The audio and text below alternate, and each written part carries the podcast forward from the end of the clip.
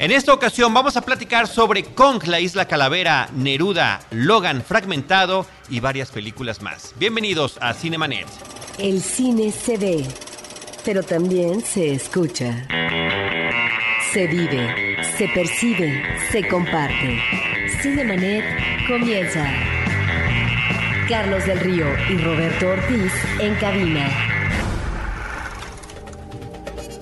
www.cinemanet.com.mx es nuestro portal, es un espacio dedicado al mundo cinematográfico. Yo soy Carlos del Río y a nombre de Paulina Villavicencio, de Uriel Valdés, le doy la más cordial bienvenida y saludo a Roberto Ortiz. Hola, ¿qué tal? Eh, siempre entusiasta y alegre el saludo de Roberto Ortiz. Y hoy también, Más Roberto. breve. breve. Breve, no Casi. lacónico, breve. Bueno. Roberto Ortiz, hoy nos da muchísimo gusto recibir en los micrófonos de Cinemanet a un colega a que ya habíamos conocido desde hace algún buen tiempo y con el que habíamos acordado tener una posibilidad de que nos visitara en Cinemanet y por diferentes circunstancias, horarios, viajes, películas, funciones de prensa y demás actividades no se había podido, pero hoy el mismísimo Stevie de TV, así es conocido, Así soy conocido, exactamente. está aquí con nosotros. ¿Cómo estás? Emocionado, por fin se nos hizo, por fin. Yo creo que dos años ¿cómo te planeándolo. de rogar? y por fin estamos aquí, ya. Cinemanet, yeah. No, muchísimas gracias. No, Su, ver- su verdadero nombre es Enrique Solórzano. Es Stevie de TV. Quique, este, cuéntanos. eh, tú estás en Grupo Imagen, estás en Coca-Cola FM, estás en revistas, pero así con detalle en dónde te pueden ver, dónde te pueden escuchar. Mañana me pueden escuchar en vivo a la, de 6 a 8 de la noche en Coca-Cola FM, Televiciosos, un programa de puras series de televisión. Y el sábado pueden verme en Excelsior TV a las 12 y media, Cortiqueda, un programa de El Séptimo Arte. Muy bien. Sí. Y En revistas Time Out estoy de lunes a...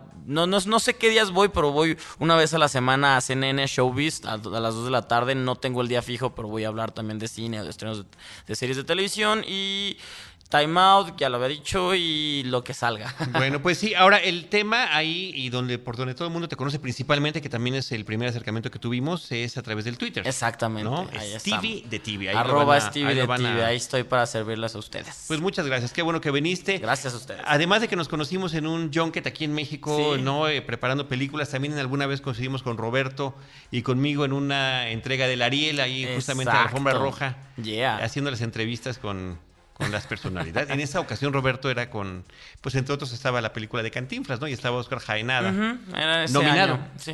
además. Bueno, pues tenemos varias películas en esta en este eh, episodio de cartelera, Steve, al que nos acompañas.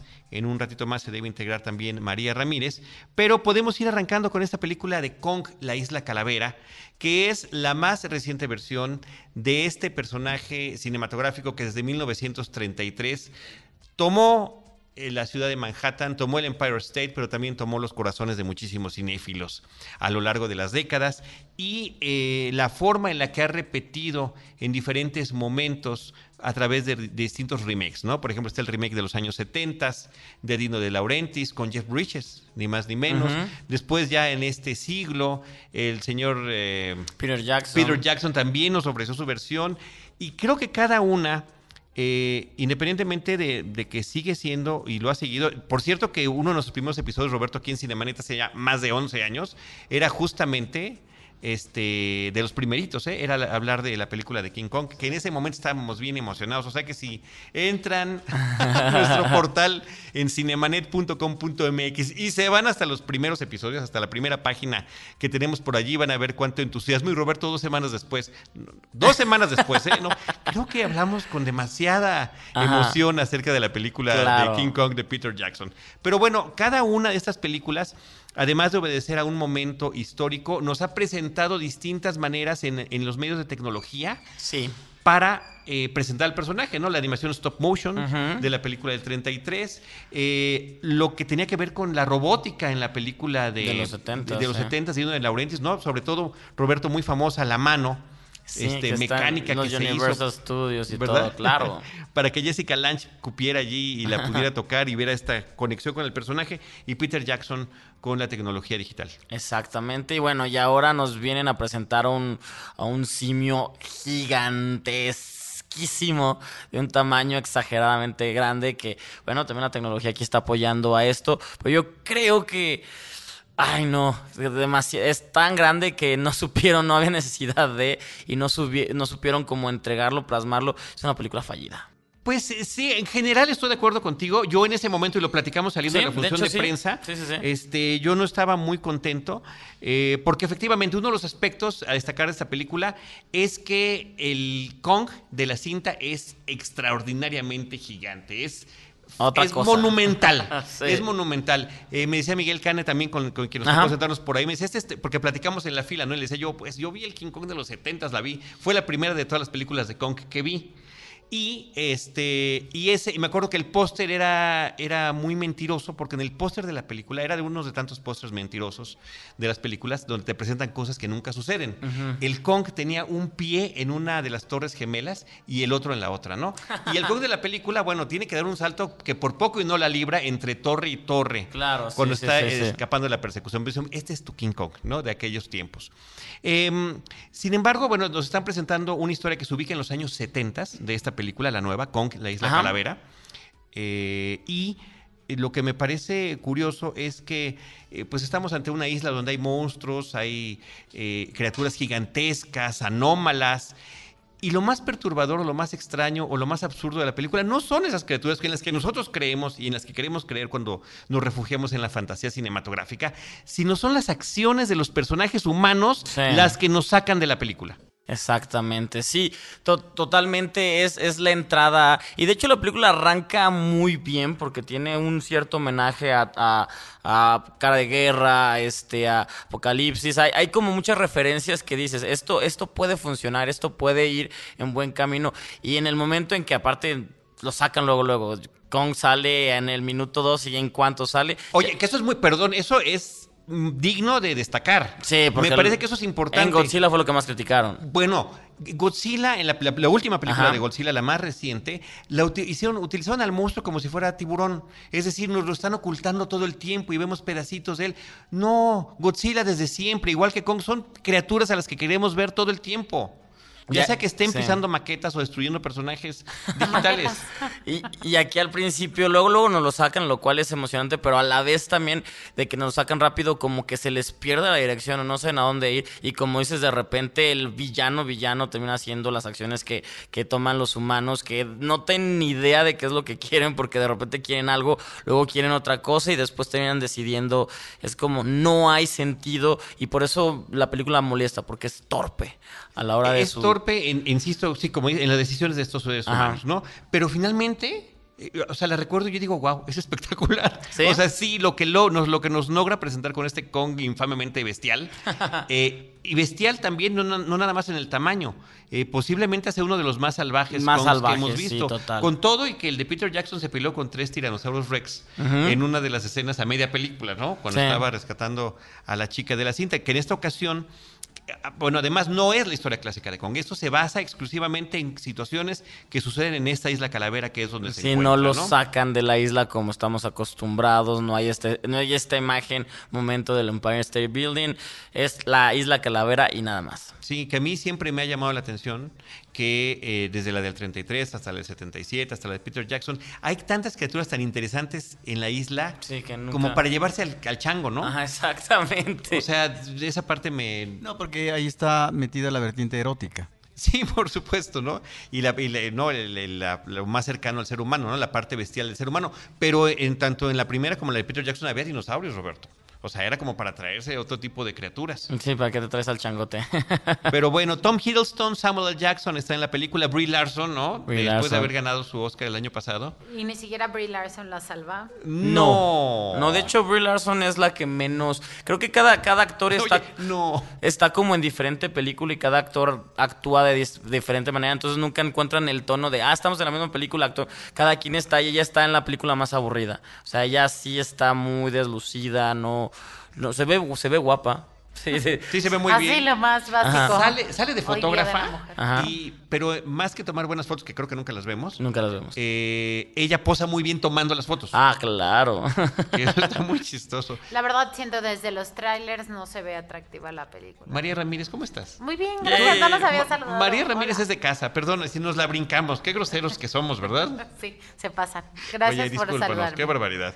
Pero bueno, este, eso es lo que nos trae esta película de, de Kong. Eh, está interesante el prólogo que tiene la cinta en la Segunda Guerra Mundial. Sí. No- nos recuerda varias películas eh, que tienen que ver con este asunto de que, no sé si tú te acuerdas cómo se llama, Roberto, había una película de la Segunda Guerra Mundial donde un soldado estadounidense y uno japonés quedan varados en la isla después de que sus aviones eh, se estrellan, ¿no? Y siguen siendo enemigos durante varios días después de, después de haber tenido No ese sé si conflicto. era Infierno en el Pacífico. Me parece que era sí. Lee Marvin y Toshiro Mifune, si Mira, nada, pues, el pequeño dato que nos trae Roberto. Yeah, yeah, yeah, yeah. Después una versión eh, ya en los ochentas, me parece, que de ciencia ficción con una tem- temática muy similar que era Enemigo Mío. Exacto, qué padre película. con Dennis Ajá. Quaid Sí. y... Ay, no me acuerdo cómo se llama el otro actor. Ahorita me acuerdo. Que era el que interpretaba... Ahí era un, un humano contra un extraterrestre. Que Igual se Exacto. quedan varos en un planeta y eventualmente hay una especie de amistad. Bueno, algo así sucede al inicio de esta película. Eh, también sale John C. Reilly, que también está en otra película completamente diferente y de otro tono. Otro tono, pero yo creo que es el que más como que la hace atractiva por momentos. Pues sí, es el comic relief de El la comic película. relief totalmente, pero está mejor que muchos personajes que tenemos ahí que no, no, ni luces. Él es un gran actor. Eres un gran actor. Y no es particularmente físicamente agraciado, pero qué bárbaro, qué personajes nos presenta. Y además canta y todo, ¿no? Digo, no en esta, Es- pero... es- sale en Chicago, ¿no? Sí, Sí, sale en claro. Chicago y canta en claro. Chicago. Sale en Chicago como el esposo al que le pusieron el cuerno. Exactamente. John Goodman. John, Goodman, también aparece en esta claro, película. sale Tiene un súper reparto también. Sí, está sea, impresionante. Toby Kebbell me parece súper desperdiciado. Y está en la Súper, película, Súper, súper, súper desperdiciado, pero ahí está también Toby Es que hay tantos personajes que de repente, y aparte de cada uno le quieren dar como su historia, que te pierden. No, no había necesidad de hacerlo tan grande.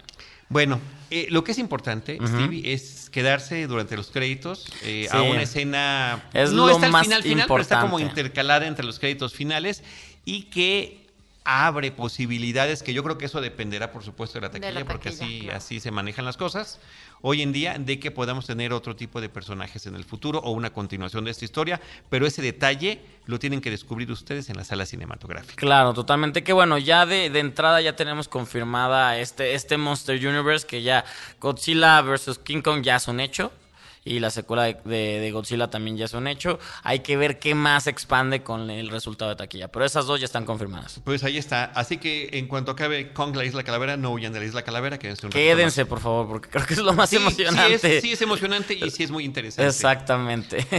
Roberto Ortiz, también la película Neruda, que después de haber estado en festivales y que pues era una, una apuesta que se esperaba para interesante para inclusive para los premios eh, de recientes como el Oscar que al final no- se cumplió, pero bueno, ya está en nuestra cartelera. Sí, es una película que puede causar cierta polémica porque no estamos ante el tratamiento convencional de una biografía. En este caso, Pablo de Neruda, en un momento específico de su vertiente política, 1948, él eh, está en las filas del comunismo y finalmente es denostado por el presidente eh, en ese momento, de tal manera que se convierte en un personaje clandestino que tiene que huir y buscar una salida y de eso trata la película. Me parece que el tratamiento es un tratamiento diferente y en donde algunos tal vez eh, consideraran que no obedece a la ortodoxia, pero me parece que el tratamiento es interesante. Es, es- es- está muy bien logrado, es un, de repente se convierte en un thriller, de repente se convierte en algo más profundo. Y, y a, a mí, lo, perdón, lo que más me gusta de la película es el mismo Neruda, porque toda la gente ha cre- pensado que Gael García es el eje central, y al contrario, es como el que va guiando, pero Luis Noco es un gran actor que tiene un momen- momentos fantásticos en la película. Y, y como lo estás diciendo, aparte, eh, Pablo Larraín nos entrega dos películas medio semi-biográficas, porque las dos no podemos decir que son biográficas tan distintas, pero que hablan de personajes que marcaron, dejaron huella en América, como fue Jackie o como fue, ha sido Pa- Pablo Neruda, y tan distintas, no sé por qué pasó nada con estas películas. Y Yo- están coexistiendo en la cartelera y están cinematográfica en México, coexistiendo ¿no? curiosamente en, en este momento, sí, no, no me había puesto a pensar. La semana pasada se, estrenó Jackie hace dos semanas y ahora está Neruda. Así es. Y son películas eh, muy diferentes en, Totalmente en su diferentes. tratamiento. Eh, a mí, eh, yo prefiero esta película, eh, Jackie me parece una película sumamente desangelada. Y en este caso, el Neruda que nos presenta el director es, es un Neruda lúdico, un Neruda que apuesta por el placer, un Neruda juguetón, un Neruda que tiene sus convivios, en donde está de por medio, eh, da rienda suelta al sexo, a la lectura, o más bien que a la lectura, a la recitación de poemas, ¿no? etcétera. De tal forma que efectivamente aquí hay una correspondencia narrativa entre el perseguidor y el perseguido. El perseguidor que es un policía, que es Gael García, ¿sí? Y que finalmente se va dando una correspondencia a partir del ingenio literario de, de Neruda, eh, que eh, logra establecer efectivamente ese vínculo, no obstante que finalmente uno va huyendo y tendría que olvidarse de cualquier nexo de este tipo. Ese, eh, yo creo que la parte fantasiosa de, de- de la película, el remate me parece que es ordinario, es un remate inverosímil totalmente, Sí. pero, pero que finalmente en el centro está la reinvención de un personaje, ojo, cuando hablo de reinvención es porque es un personaje que tiene ahí un perfil político muy definido. Estamos efectivamente en un momento posterior a la Segunda Guerra Mundial, donde eh, la gente de izquierda tiene una afiliación hacia lo que es el comunismo propio establecido por la, y los parámetros por parte de la Unión Soviética, de tal manera que está eso en el ámbito internacional y Neruda se puede convertir en una figura eh, de, digamos, un tanto de la izquierda libertaria eh, para criticar lo que está sucediendo en contra de una vertiente de cambio de situaciones en su país. Por eso aparece la figura de Picasso en un momento en Europa para hablar precisamente de esta situación en la clandestinidad por parte de Pablo Neruda. Lo que vemos en la película, hay que decirle al público, no es, porque además no es un documental, es, es- No. es una ficción, es simple y sencillamente eh, una recreación que hace de esa situación y es el tratamiento, yo creo, el guion, lo que nos presenta un personaje diferente, un personaje muy, muy extravagante, un personaje que, eh, eh, diga, eh, cuando hablo de la ortodoxia eh, ideológica, es que a algunos les puede no gustar porque dicen, pero ¿cómo un hombre que está comprometido con el comunismo eh, eh, se maneja, maneja de una manera tan ligera, tan suelta eh, su vida? Bueno, finalmente es esa la invención que se está haciendo de este escritor a través de la ficción cinematográfica. Totalmente cierto. ¿La viste? No, no tuve oportunidad de verla todavía, pero, Pero. ¿qué tal esa apuesta de eh, Chile eh, hacia los premios internacionales? ¿no? Estuvo nominada al Globo de Oro y bueno, era de la película que ellos habían nominado también para los Oscars, ya supimos, y ya estuvo ganador, que también platicaremos de eso en este episodio, que no hubo ninguna película de habla hispana eh, este año nominada en los premios Oscar. Así que bueno, ahí está Neruda del chileno Pablo Larraín. Que por cierto, hay que decir que él tiene en su haber eh, películas sumamente interesantes como Tony Manero, eh, como El Club, que yo creo que es Sí. lo más destacable de este director, eh, Neruda, y bueno, esta última película, Jackie, que creo que estuvo muy sobrevalorada en la nominación de los Oscars. Bueno, Roberto, después de hablar de esta película de Neruda, también está la cinta Miss Sloan, que en nuestro país se conoce como Sola contra el Poder. Sola contra el poder totalmente. Eh, una película que también no sé qué sucedió para que haya sido tan ninguneada, tan olvidada en, en premios, porque la sola presencia de Jessica Chastain ya con eso tenía para dar más potencia y no, no haber sido tan ignorada. Un, un- un thriller político en el que, justamente en el momento en el que estamos hablando de que las mujeres no tienen tanto peso, aquí nos presentan un personaje tan bien estructurado y tan tan diabólico a la vez y tan manipulador, pero no sé, era el personaje de lucimiento para Jessica Stein totalmente. Es que se luce la mujer. Y creo que es una actuación sobresaliente. Y la película refleja muy bien este entramado de los intereses, am, efectivamente, un entramado político, pero donde están de por medio los intereses eh, empresariales, los Sí. intereses económicos, eh, que en este caso están, eh, digamos, apuntando hacia la cuestión del- de los armamentos. armamentos, Ujú. sí, de las. De tal manera que es, es una mujer que sabe jugar las cartas, que inclusive puede cambiar de bando y establecer sus estrategias para ganar. Y para ganar se puede hacer de todo, es decir, no solamente manejar eh, la corrección de acuerdo a las reglas establecidas en términos del seguimiento eh, de, de esta lucha eh, que, que tendrá que resolverse en el Senado seguramente, sino que es una mujer que puede apostar por el juego sucio. Y entonces el personaje se vuelve, se vuelve sumamente atractivo porque está en todo. Es una mujer brillante, inteligente, es una mujer que sabe cuál es el paso que hay que dar a continuación. Exactamente. Y que por lo tanto, y eso solamente se ve momentáneamente, no es una mujer que dé pie para realizarse en su vida.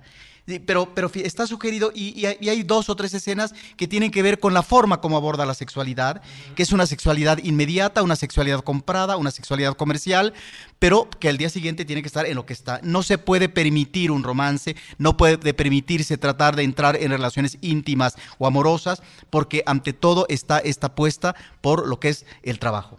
Exactamente, como lo estás diciendo, es una pieza, un personaje muy bien estructurado, algo que no siempre... Frío, metálico. Sí, pero, pero te encanta, te- y te encanta que le esté yendo bien, porque a- al final está hasta un villano, un enemigo, pero quieres que siga avanzando y no siempre tenemos oportunidad de ver un personaje como este y... No, no, no me gustaría ser un ejemplo a seguir para mujeres porque da miedo, pero a la vez tiene mu- muchas virtudes que podríamos tom- tomar o obtener de ahí.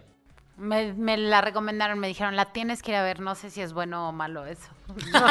No sé qué significa. No sé ¿Qué te habrán qué querido decir, María? decir. ¿Qué te habrán querido decir?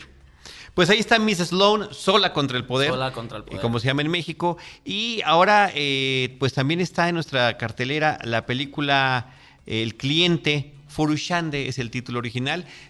Se comercializó mucho y se conoce mucho como The Salesman, que es el título en inglés, y es con el título con el que estuvo nominada y ganó el último Oscar a película de idioma extranjero. Exactamente. Que curiosamente el, el Oscar es- está mar- este año va a marcar en, en cuanto a que películas que tenían que haber ganado por errores y situaciones se van a decir, como lo de Moonlight. Es una película que tenía que ver, que, que es muy importante que gane por el rollo afroamericanos, más homosexualidad y todo. Y ya por la cosa era para La La Ya la gente no va a hablar de lo que tienen que hablar, que era muy importante que ganara esta película por todo lo que está representando. Igual acá, ahorita la gente está diciendo, ah, es que se lo ganó por Donald Trump, porque no iba a estar. No, es una película muy poderosa, es una película íntima, pequeña, que, que lo que me gusta de este director es que de cosas tan cotidianas se explota toda una bomba y es lo que sucede. Y aquí estamos hablando también hasta de, de una no violación, pero faltar o, o pasar más allá de un lineamiento que no puede cumplir y una mujer que puede sentirse como un caso, no sé, él, donde hay como que pasan y ella le gusta acá, es como me sentí agredida y como esto ya no me puede no me puede ayudar otra vez. Es sencillamente una película que debía de ganar porque es poderosa por sí sola y la gente está diciendo, ah, es que ganó por lo de Trump. Eso me molesta muchísimo. Bueno, pero eh, tiene que ver con el correlato de la política. Exactamente, pero que es- hay es- es- siempre en, en- en cada ceremonia del Oscar. Ahora, es efectivamente una película importante de las que he visto denominadas a mejor película de lengua no inglesa. Esta es la que me convence mejor. Sí.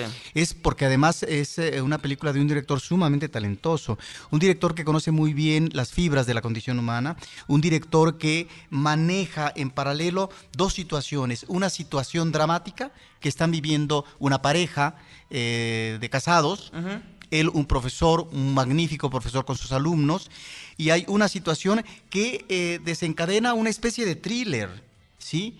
En donde el esposo tiene que convertirse en el investigador. Claro. No es un thriller policíaco a la manera tradicional del policía o el agente eh, secreto que finalmente tiene que encauzar esta situación.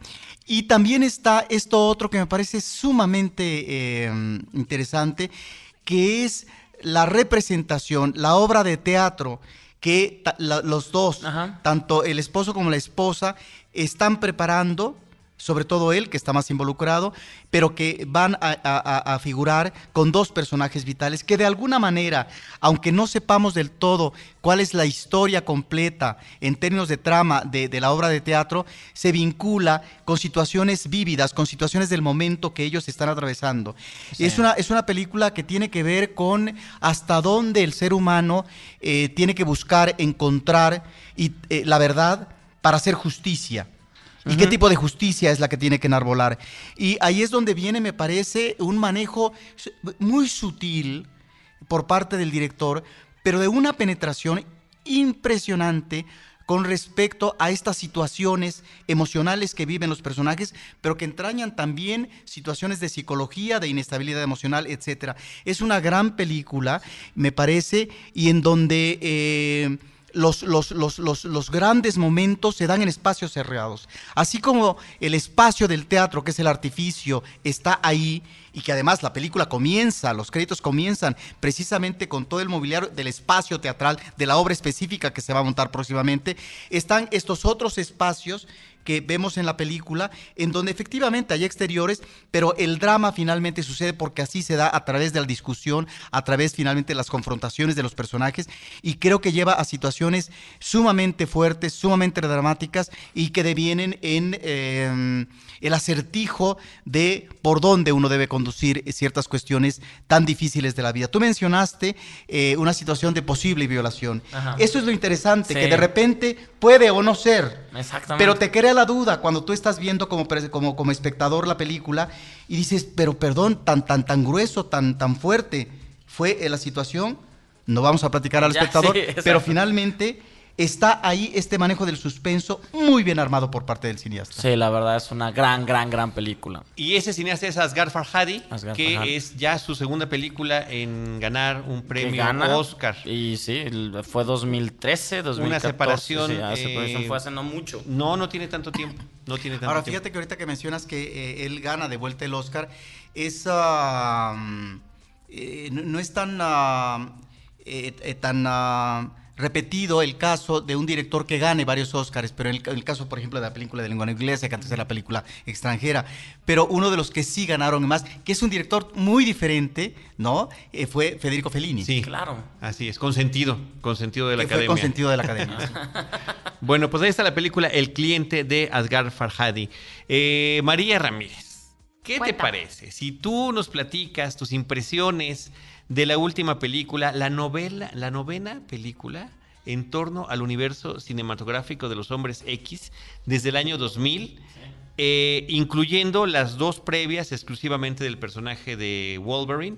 Eh, protagonizadas por eh, Hugh Jackman y él teniendo participación en todas las películas previas, aunque es una Sí, participación muy pequeña, ¿no? todas. Porque hay, hay un cameo en una de ellas, ¿no? En First Class, en primera generación es donde sale brevemente. Pero ahora tiene la oportunidad, después de haber estado interpretando este personaje desde el año 2000 y ahora hasta el 2017, de cerrar, de cerrar este ciclo de Logan Wolverine. Sí, creo que eh, es una película que muchos pensaremos que es de superhéroes, pero creo que más bien es una película que habla de un hombre de, y cómo está luchando con su familia a un lado, por, por decirlo así. Creo que es una película mucho más natural, mucho más real. Tenemos estos escenarios en donde son casi desérticos todo el tiempo, todo el tiempo. La paleta de colores también nos muestra muchísima desolación. Son estos colores cafés, este, amarillos naranjas, este incluso es una película un tanto decadente porque creo que pensamos en superhéroes como colores y acción y este peleas. Y aquí tenemos una una historia mucho más profunda de, de alguna manera, no, mucho más sacando esta parte de sentimientos que tiene no Wolverine, sino Logan, como, como el hombre que es. Este, creo que es maravillosa la manera en la que, en la que hicieron el, el casting para, para el personaje secundario de mm, X23. X23 Padrísimo. o Laura. Este, creo que es, es maravilloso, maravilloso como la dinámica que tienen ellos. Ella creo que lo hace muy bien también. Nos muestra una eh, una profundidad en el personaje, si lo quisiéramos decir así, o sea, entiendes por qué es así y entiendes por qué está así.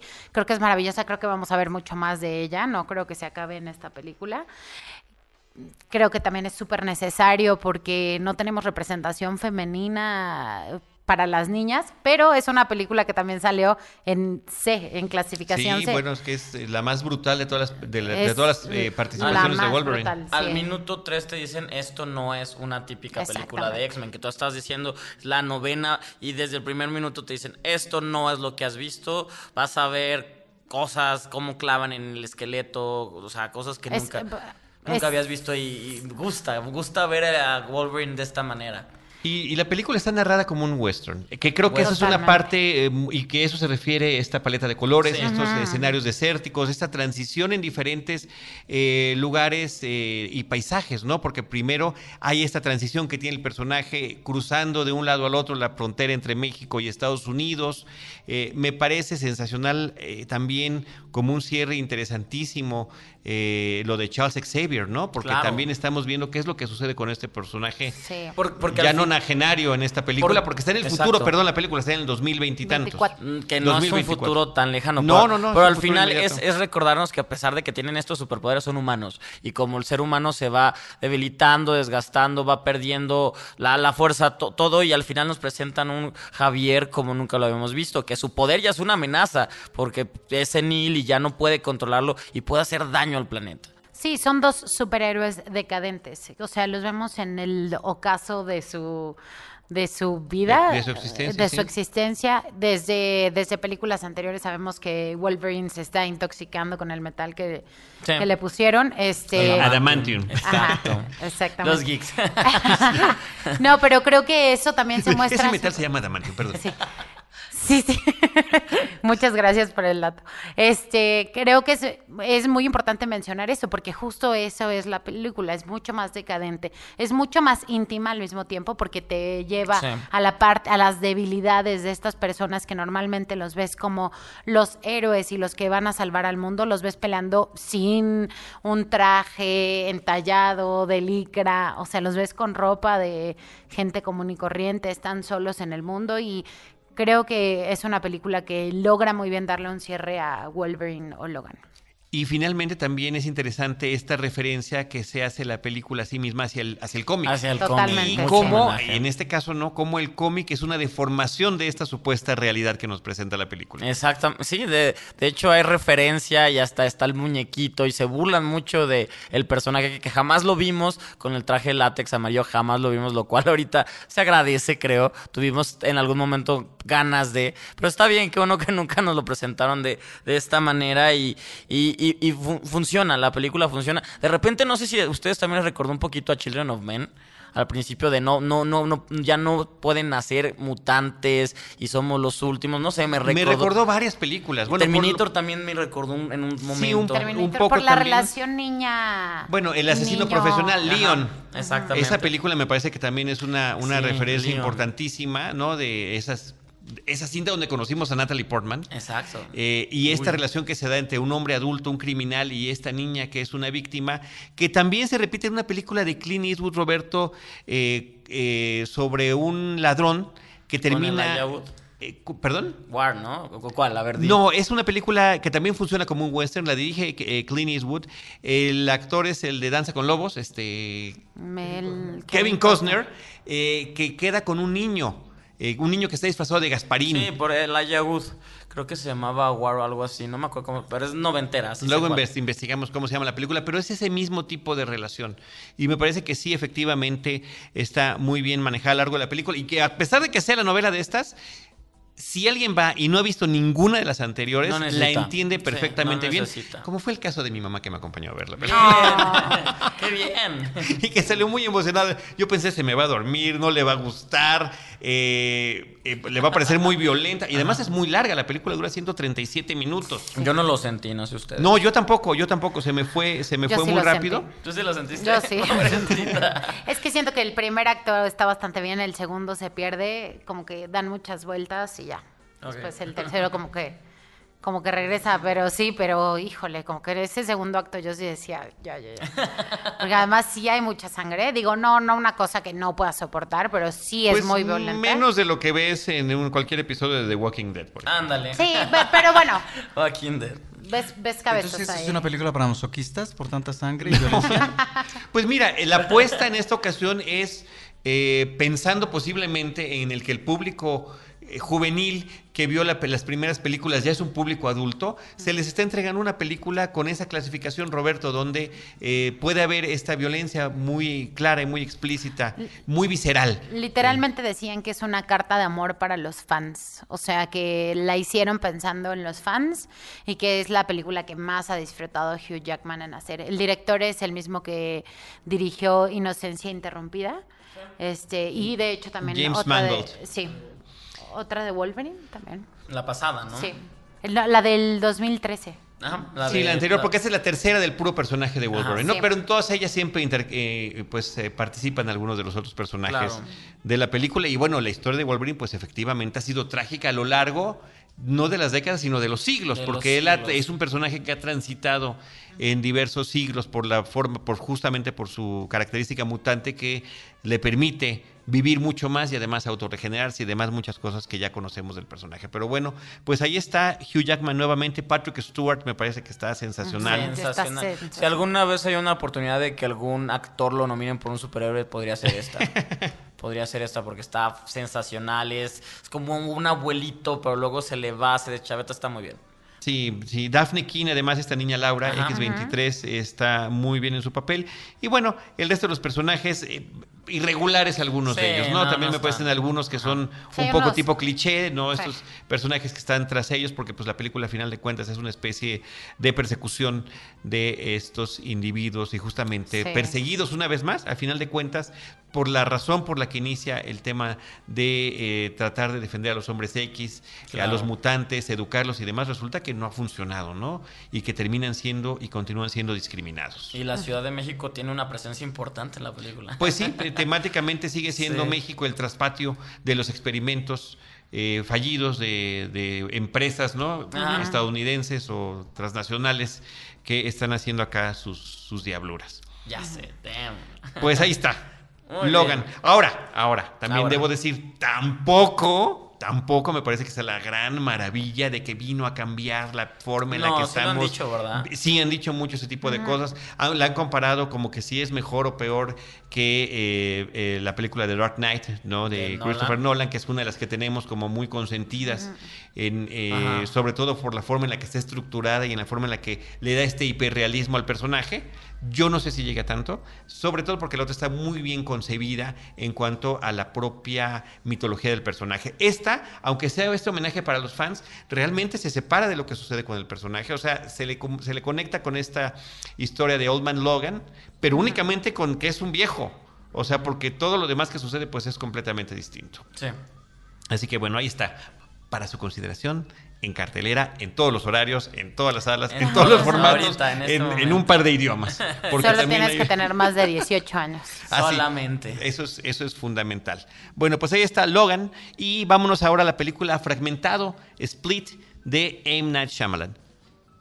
Ok, bueno, todavía sigue en cartelera, sí, ¿verdad? Sí, Sí. El, el gran sí, regreso, el gran regreso de Shyamalan después de años, años de Bueno, el gran regreso es la anterior. La anterior. The Visit. Pero a mí a, mí me gusta mucho The Visit también. ta- me encanta. Pero en esto me refiero al gran regreso otra vez de aceptación en las masas y en el crit- en los, en los críticos y todo, porque ya estaba muy olvidado, ya decía su nombre y la gente oía como despavorida. Es que hizo varias, varias malitas, Sí. así de corridito, una tras otra. Sí, y, y aquí, bueno, en la pasada lo que me ha gustado es que se fue a lo sencillo, a lo cero pretencioso, una historia pequeña con tres, cuatro personajes y contar algo que sabe, sabe contar historias solo, después se le va. Y aquí ya pudo como, como tenerlo más contenido y, un, y una historia de una persona que rapta a unas niñas porque tiene varias personalidades y poco a poco vamos descubriendo cuáles son sus personalidades y para qué las quiere a las niñas. Esa es la premisa de la película y eso aparece en los trailers de la Sí, película. no, no, no no- es no spoiler, estamos echando no es ningún spoiler, spoiler. de sí. hecho, no, aquí No. nunca es spoiler. ¿La viste? Jamás, sí, sí. ¿Y qué me- tal?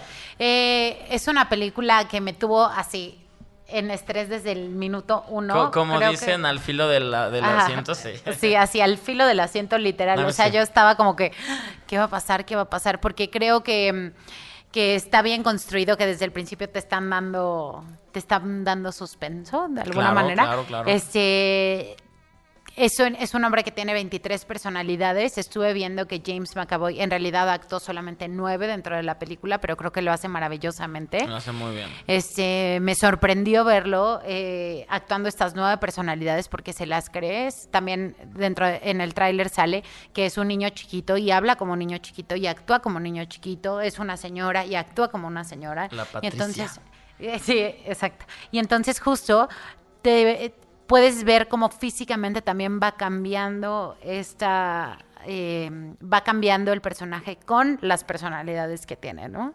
Entonces creo que está, está bastante bien. También sale Anya Taylor, que salió en La Bruja. Ujú, que es una niña revelación, que también va a estar en las nuevas películas de, de X-Men, por, por si quieren ahí la conexión, ahí está la conexión. Sí, que habla perfecto español. Es argentina. Es Además, sí, argentina. Es ah, argentina mira, la nada niña. más. Eh, muy bien está su personaje. Me parece que es el personaje, es el personaje protagónico. Ajá. Sí, sí, es el personaje que se roba la película. Hay un muy buen manejo también del flashback. Sí. Eh, Creo que efectivamente Shyamalan, que, que como dices Stevie, siempre ha sabido desde sus primeras películas y bueno, el- la conmoción que causó con el sexto sentido, que es como la obra que lo descubrió con el mundo. Y después siguieron varias, de las cuales Unbreakable, El Protegido, para mí es la más completa de sus películas. Sí. Quizá no la más recordada, pero creo que sí, definitivamente eh, logra en, en aquella película nada más. al- alguna conexión tiene para que los que vayan a ver esta película. Así nada Exacto. más, no sí, digamos ya nada no más. vamos a decir Sí, sí, sí. nada porque está prohibido. Es una de las mejores películas de cómic sin estar basada en ningún cómic, porque tiene toda la mitología perfectamente bien concebida para crearte a un gran supervillano, a un gran héroe y además donde les puedas dar unos nombres ridículos que te, que te quieras imaginar, ¿no? Claro. La justificación hasta del They Call Me Mr. Glass, ¿no? Decía este personaje. Ah. Entonces, eh, y, y fotografía y bueno, Bruce Willis quizás una de sus mejores actuaciones contenido, porque a veces funciona mejor Bruce Willis contenido. Contenido que he dejado.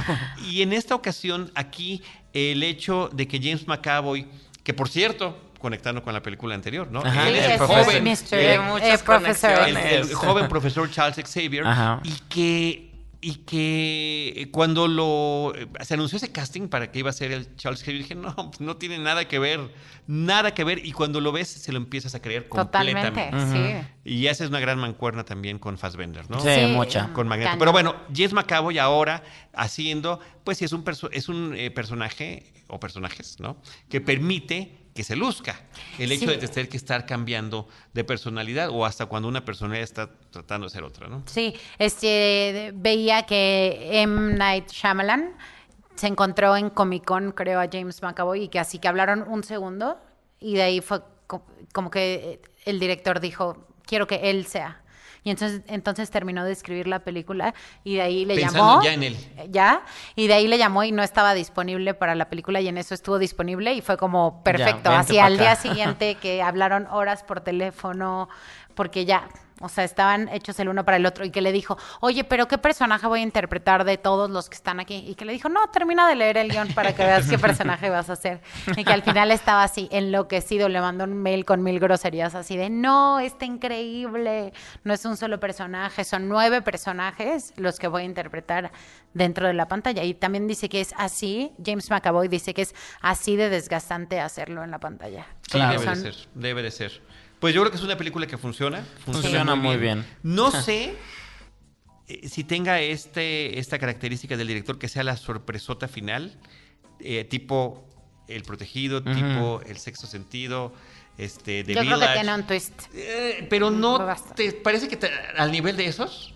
No, no lo sé, o sea, yo estaba esperando Al- algo- posiblemente algo más. Y ya cuando viste esto dijiste, ah, ok, qué chistoso. Sí, curioso.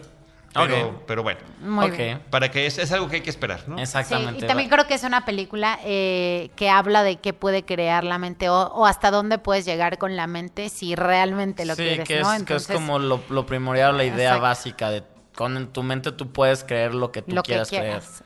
Y lograr lo que sea, o sea, incluso cambiar el ADN o ciertas características de la persona solo por creer que eres Sí, al alguien final más. teorías que se han platicado en torno, a- además este asunto de tan cuestionado, ¿no? En los ámbitos de la psicología y de la psiquiatría, de la Sí. posibilidad de la personalidad Sí, múltiple, que ¿no? justo Shyamalan dice que este gran parte de la película no es ficción. O sea, que fueron cosas que él investigó y que se acercó a doctores para, para, para hacer el guion. O sea, para hacer la película y que gran parte no es ficción. Que es la parte que, que presenta eh, la actriz Betty Buckley con el personaje de la doctora Fletcher, que es justamente la que está en esta disyuntiva, ¿no? De que ni siquiera se le da un espacio apropiado porque sus colegas no creen que eso sea una posibilidad real. Bueno, en fin, Claro. hay que verla. Sin embargo, yo sí les quiero comentar a, a los que vieron The Visit, este, a mí me gusta más The Visit. Muy bien. The Visit es una película que me sorprendió muchísimo más y, y que sí tuvo este super mega twist que me pareció sensacional. Por más Uy, que estaba sí. yo buscando cuál va a ser el twist, cuál va a ser el twist, no lo hallaba, ¿eh? Y de repente, damn. Sí, cómo no, cómo no. Sí, me gustó mucho la visita también. Pues ahí está Split, fragmentado, como se llama en español aquí en México. Roberto Ortiz también está en cartelera la película Mimosas. Bueno, Mimosa es una película española que es sumamente interesante ganó el premio de la Semana de la Crítica en el Festival de Cannes y también el premio especial del jurado y mejor sonido en el Festival de Sevilla. Eh, recientemente estuvo aquí en México el director, es un director inteligente, sensible, hablando, abordando la película, el público preguntando, eh, estableciendo al- algunas conexiones. Es una de estas películas que se circunscriben en un ámbito internacional muy difícil con respecto. Él hace esta película eh, sobre una caravana que va eh, eh, con un personaje muy importante, una especie de líder, un sheikh que quiere morir al borde de la montaña. Finalmente cumple su cometido y después el cadáver hay que llevarlo a una población cercana, pero finalmente desconocen la mayoría de los integrantes de esta caravana cuál es el camino para llegar allá. Y hay dos, más que fascinerosos, dos eh, muchachos que están tratando de eh, sacar provecho de ese viaje que se responsabilizan para llevar ese cuerpo que finalmente eh, no logra concretarse del todo esta empresa y se integra a ellos un tercero que finalmente tiene que de alguna manera ser una especie de guía. ¿A qué va la película? A que en principio ahí está una trama que finalmente se puede seguir, pero creo que a lo que, pues, a lo que apuesta el director es a una serie de elementos que tienen que ver eh, con la conexión del ser humano con la fe. Es decir, uno puede reencontrarse, uno puede aprender, uno puede finalmente en la fe lograr los objetivos um, extraordinarios de la vida. Y ahí es donde eh, entra esta vertiente en un mundo actual conflictivo eh, de lo que puede ser las culturas, en este caso, em, que, se conectan eh, con, con la situación musulmana. Y, y- el, director establece, yo creo que más de una metáfora dentro de una presencia de personajes de ficción eh, un tanto esotérica.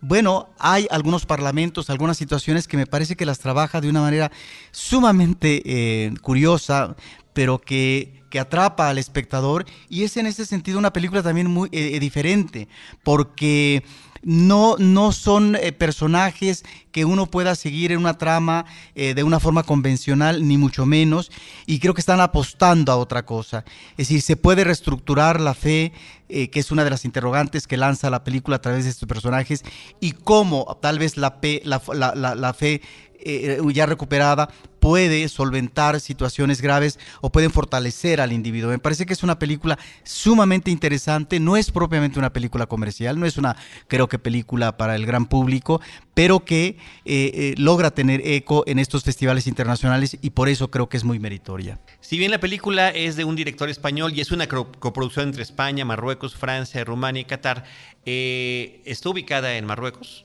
y la película está en árabe eh, todo el tiempo. Sí, porque el director eh, platicaba que conoce muy bien esta parte, este territorio, y que inclusive algunos de los actores, que no son propiamente actores profesionales, los logra encontrar. Él ya los conocía.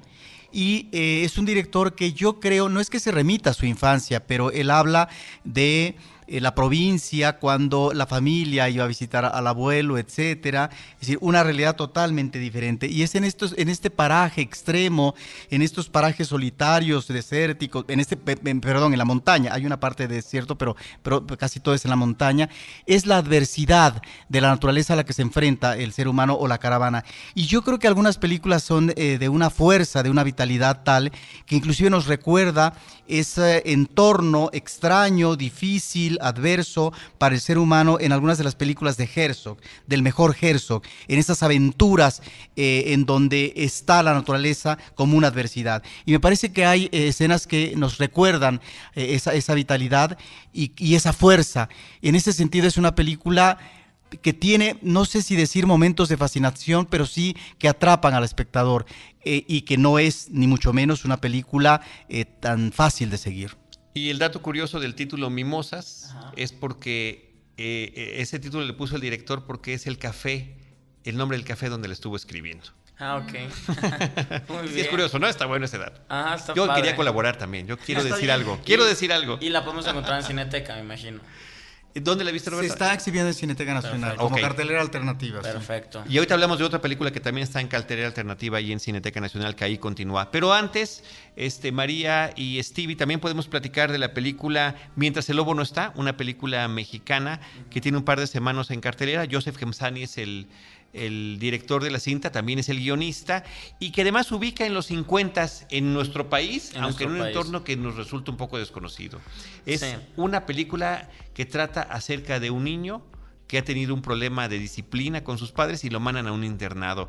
Esta eterna... Eh, amenaza de los padres ante los niños que no se portan bien, en este caso se cumple, y a partir de la llegada de este internado está la relación de este chico con otros muchachos eh, con los que puede entablar una amistad en este proceso de maduración, este eh, proceso iniciático también de acercamiento al sexo opuesto, eh, de abrirse a través de ciertas situaciones que pueden avanzar en su aspecto de maduración, pero también con un secreto terrible claro. que guarda este espacio, eh, porque los internados han servido de todo, han servido para películas de horror, han servido para películas, eh, digamos, de maltrato, ¿no? Como uh -huh. esta película de las hermanas Magdalena de Gran Bretaña.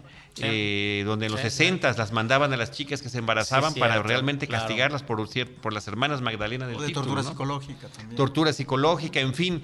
Y aquí, de verdad, eh, en algún momento pudiera parecer que estamos ante una situación paranormal, ¿no? Por estos espacios y demás, pero finalmente eh, la sorpresa, porque es una sorpresa que se va construyendo en sus dos primeros actos, tiene que ver con algo mucho más siniestro. Sí, creo que es una película que como que no, no termina de cuajar en un aspecto en el que nunca sabes realmente qué género es, como que no sabes, no sabes si te van a, espantar, no sabes si va a salir el un padre, no sabe, o sea, como que realmente siento que... O si es la historia de los niños, ¿no? Porque o ajá, si una simplemente solo sí. es una historia sí. de niños. Creo que hay unas escenas tipo Wes Anderson ahí, cuando están en el lago, ahí como que dije, ay, se va a ir un poco más light a partir de aquí, ¿sabes? No, no sé, como que siento que no termina de cojar, creo que es, es relevante la producción. Eh, eh, sí, muy bueno. Está muy bueno, la verdad. Fotografía, vestuario, eh, un reparto desconocido. Y creo que todos, eh, particularmente los niños, ¿no? Y el personaje, el director, el director de este internario, tra trabaja muy bien. Eh, eh, la fotografía tiene uno que otro efecto especial para magnificar un poquito el tema del de espacio del lugar, ¿no? La, la, por cierto, tuvimos un podcast con el director, con Joseph Gemsani, es el episodio 813, el anterior a este justamente, por si quieren escucharlo, pero entre otras cosas nos platicaba que la fachada es la fachada de lo que fue el, el Hospital Psiquiátrico de la Castañeda en México, y bueno, fue magnificada con, un, eh, con unos efectos especiales para que se vea todavía mucho más, más impresionante, ¿no? En medio de un bosque, que bueno, es, eh, son bosques de aquí de México, entonces me parece que todo ese eh, es, es, esfuerzo que se hizo para que sea un espacio completamente alejado del resto del mundo, eh, lo trabajó muy bien. Claro. Y, y, bueno, yo, yo también lo que estás diciendo siento que es muy repetitiva en momentos y que tal vez esa la hace muy larga. Creo que le pudimos haber quitado como 40 minutos y funcionaba o llegaba donde tenía que llegar más rápido. Pero mediometraje. Sí. No, no, es que dura más de dos horas, Roberto. Sí, sí dura, sí, dura más de dos, dos horas. horas. Se podría ajustar a hora y media la película. Yo también creo eso, ¿eh? Pero Yo eso también. ya estamos sí, metiéndonos y... como coproductores de la película. Ya sé, ya, ya eso nos corresponde. Pero, pero al final creo que es una propuesta in eh, interesante. A mí, a mí me gustó y me remontó a varias películas de estas de Coming to Age, de, de Stand By Me, todas esas donde los amigos al final son la familia que ellos pues te, terminan creando y ten- terminan apoyándose y terminan buscando, creciendo, porque pues, los papás no están, no están ahí para guiarlos y ellos terminan ahí creciendo juntos. Es una, una película que funciona en ciertos momentos. Y también te puede referir al resplandor y también te puede referir a, a, espinazo a del diablo o sea, tiene como una serie de detalles ahí que No se queda ahí nada más. Sí, sí, y, y sí, yo creo que. Y no siento mal, María, que esté mezclando este tipo de géneros, que no sepas, o sea, está bien que no sepas. yo creo que por la forma en la que ha sido comercializada la película, tanto de pósters y de algunos trailers, como que te vas por el tema de que, de que sea algo sobrenatural. Sí. Eh, me- como que me queda esa impresión. Y este, como sea, espero que haya atrapado la atención de la gente para animarse a irla a ver. Y efectivamente, aunque está un poco larga, creo que con el tercer acto eh, se pueden cumplir bien las expectativas de, lo, de lo que traía la película. Totalmente cierto. Quería, creo que hizo 9 millones en taquilla. Ok. No, le, le fue Eso bien, está o sea, bien. no estuvo en tantas salas y en términos de porcentaje de público por sala, creo que quedaba en segundo lugar, de acuerdo a datos de Canacine, y como en cuarto lugar en su fin de semana de estreno, lo cual me parece pues También muy muy, digno eh, para, para el arranque de esta película y con ganas de ver otras cosas que pueda traer este director, porque esta es apenas su ópera prima. Pero ¿no? ¿cuál es el problema? ¿Que no se decide por una vertiente? Yo siento que, eh, eh, como dice Stevie, hay, hay situaciones que son un poco reiterativas en el, para presentar personajes y situaciones que si hubieran sido eliminadas no hubieran afectado mucho y hubieran hecho una película mucho más ágil, eh, que hubiera llegado a su destino mucho más rápido. Roberto, pensando, te digo, que dura un poquito más de dos horas y que si la dejas en una hora y media, hora cuarenta, quizá hubiera, hubiera funcionado posiblemente igual. Director. Exacto, sí. Sí. Que a veces siempre, y lo hemos platicado con muchos directores a lo largo de estos años, Roberto, entrar a la sala de edición es una de las cosas más difíciles de la película, ¿no? Porque ya sabes que cada escena cuesta. Tan solo la escena del lago les costó varios días para poder, Sí. para poder realizarla, ¿no? Que esa escena eh, Funciona. Es muy pa- funciona muy bien, es sí. como del el Sí. highlight de la película. Sí. Bueno, para mí.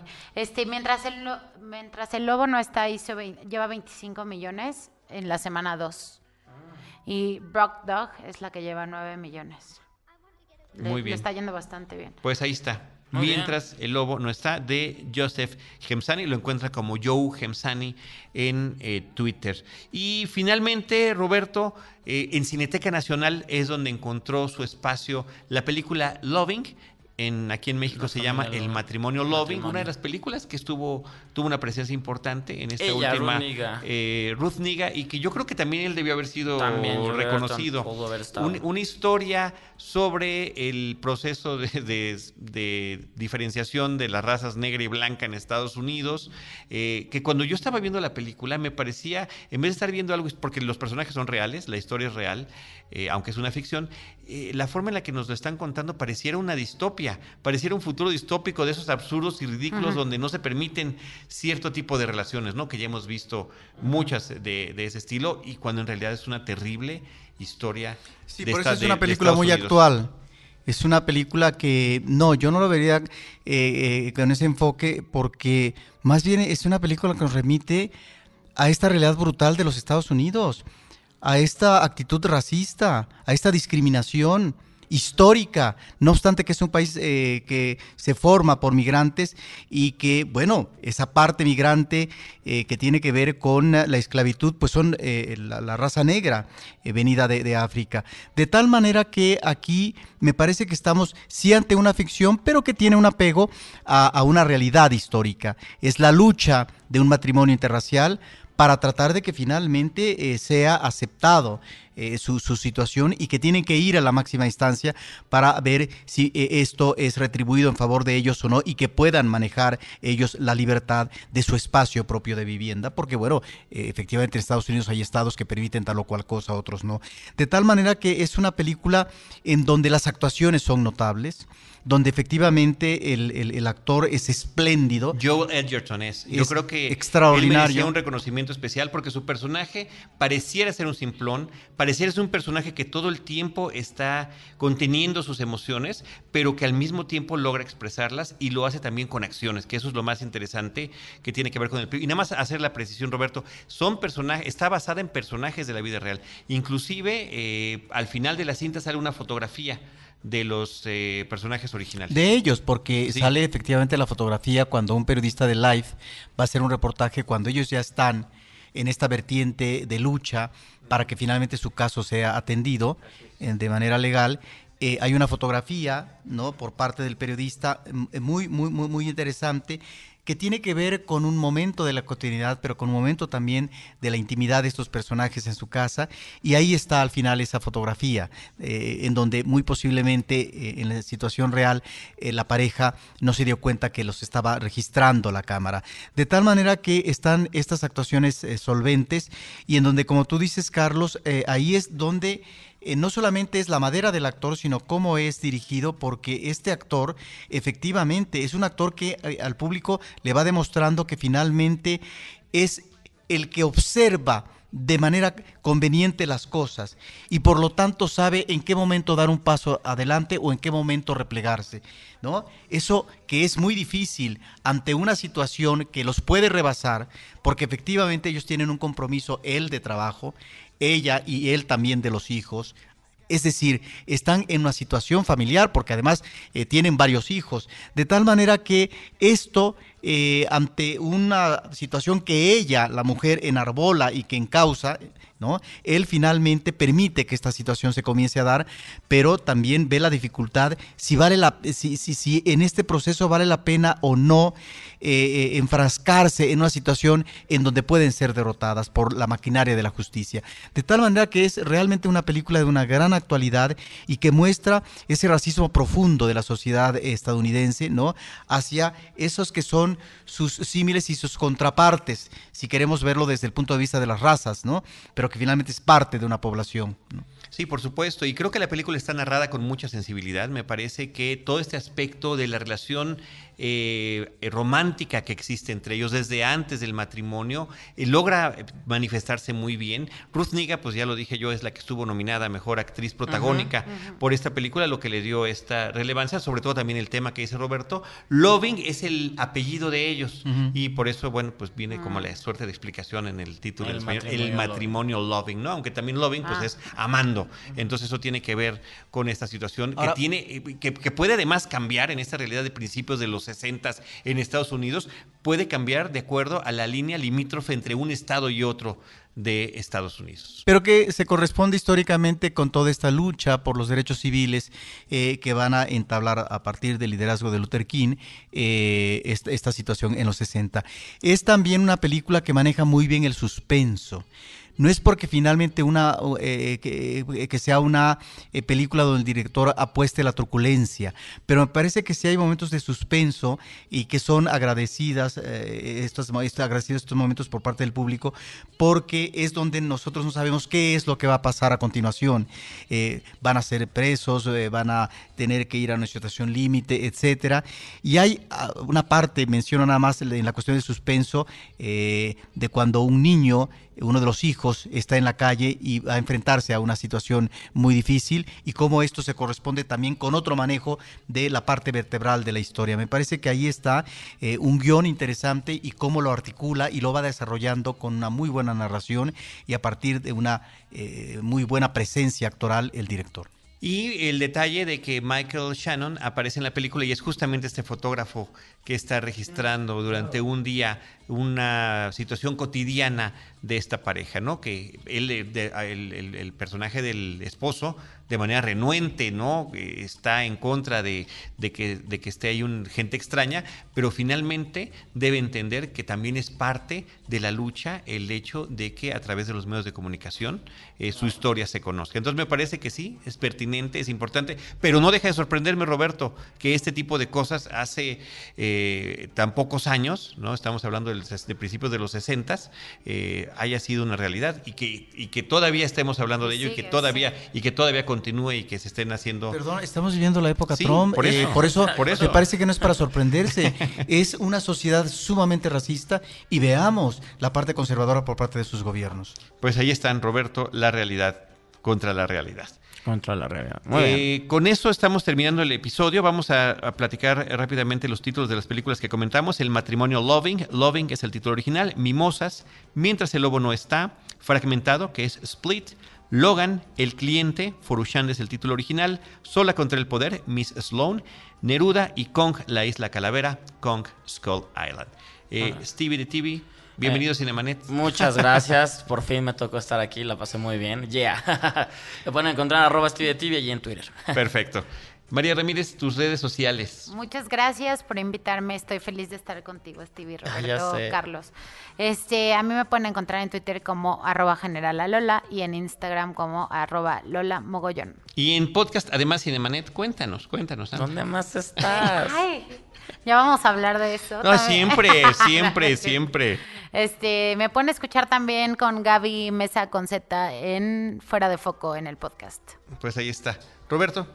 Pues eh, nos vemos hasta la próxima y muchas gracias. No, gracias. Roberto. Gracias. Nosotros les recordamos también nuestras redes sociales, arroba Cinemanet, facebook.com diagonal Cinemanet, Cinemanet1 en Instagram y Cinemanet1 en YouTube. En cualquiera de esos espacios, nosotros les estaremos esperando con cine, cine y más cine.